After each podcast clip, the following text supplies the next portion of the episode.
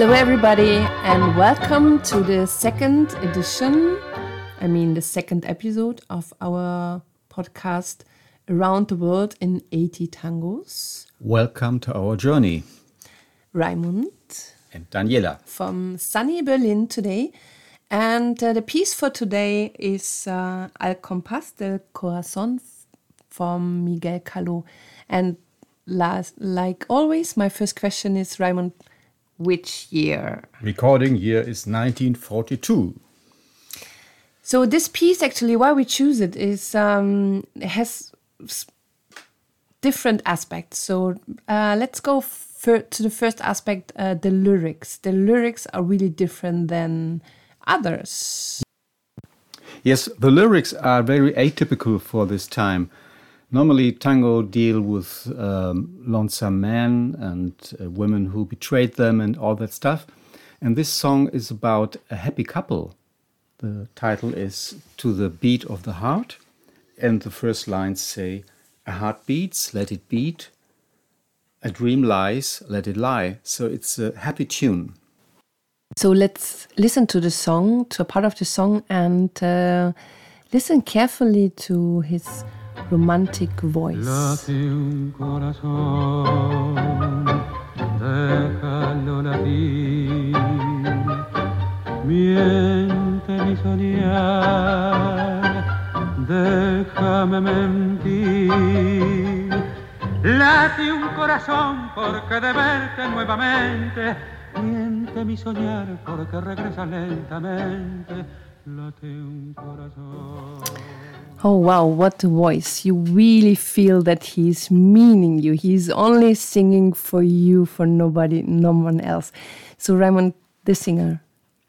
Yeah, this me. this guy with his uh, way to sing with his lips close to the microphone, he was unusual for this time because most of the tango singers, popular singers of this time, were shouters. So guys who were even able to uh, sing without a microphone. Raúl Berón was different, and so when through recommendation of Raúl Kaplun, the violin of uh, Caló, he came to the orchestra. Caló was not so enthusiastic. He said, I don't want folklore singers in my band. And uh, the orchestra had then a contract with Radio Belgrano, where they performed live uh, broadcasting. And the artistic director of this broadcast station didn't want Berón neither. So he was already fired. He had a terminated contract. And then they had this big, huge hit, Al Compás del Corazón. And so Berón was in. Oh, lucky guy. And um, the reason why we choose this piece is also because uh, it turned the tango into a more slower world. So, not slower world, but the tangos get much slower with this song. What, what was the reason for this slowing down?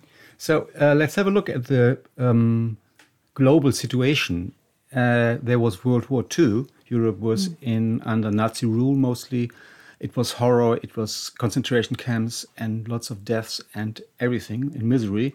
Whereas in Argentina, um, economy was prospering, so they had lots of exports to Europe, uh, meat and um, everything uh, agricultural products. And so Argentina was becoming wealthy again, and a middle class was showing up. And tango uh, left the, the rowdy period of the mid 30s when you listen to D'Arienzo music of this time. It's square and it's tough and it's aggressive.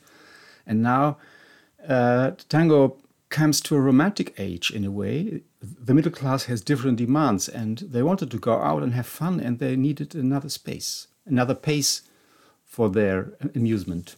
Mm, okay, and also the the floor were were getting better, I guess. course. Then, so there's um, okay, and uh, Miguel Caló. He, um, I heard, or you told me once that his orchestra called also the orchestra of the stars. Yes. I mean there might be really famous name in this, right? Yeah, he, he had a golden hand to, to find musicians, and of course also singers.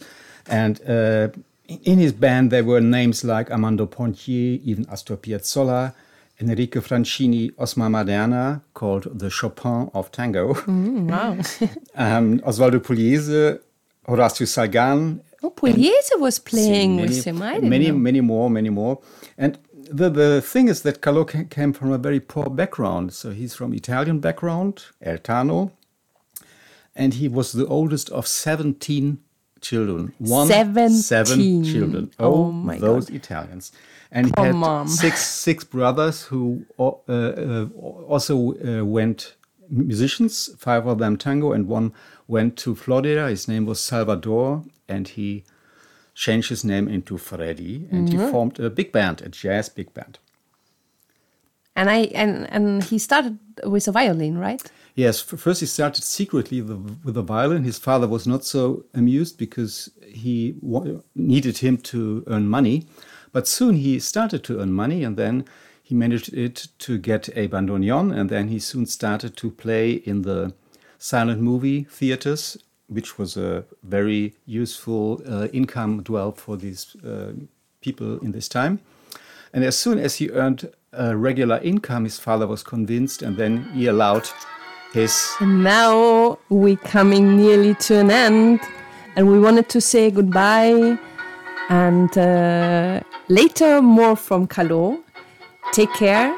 Bye bye. healthy. Stay healthy. Bye.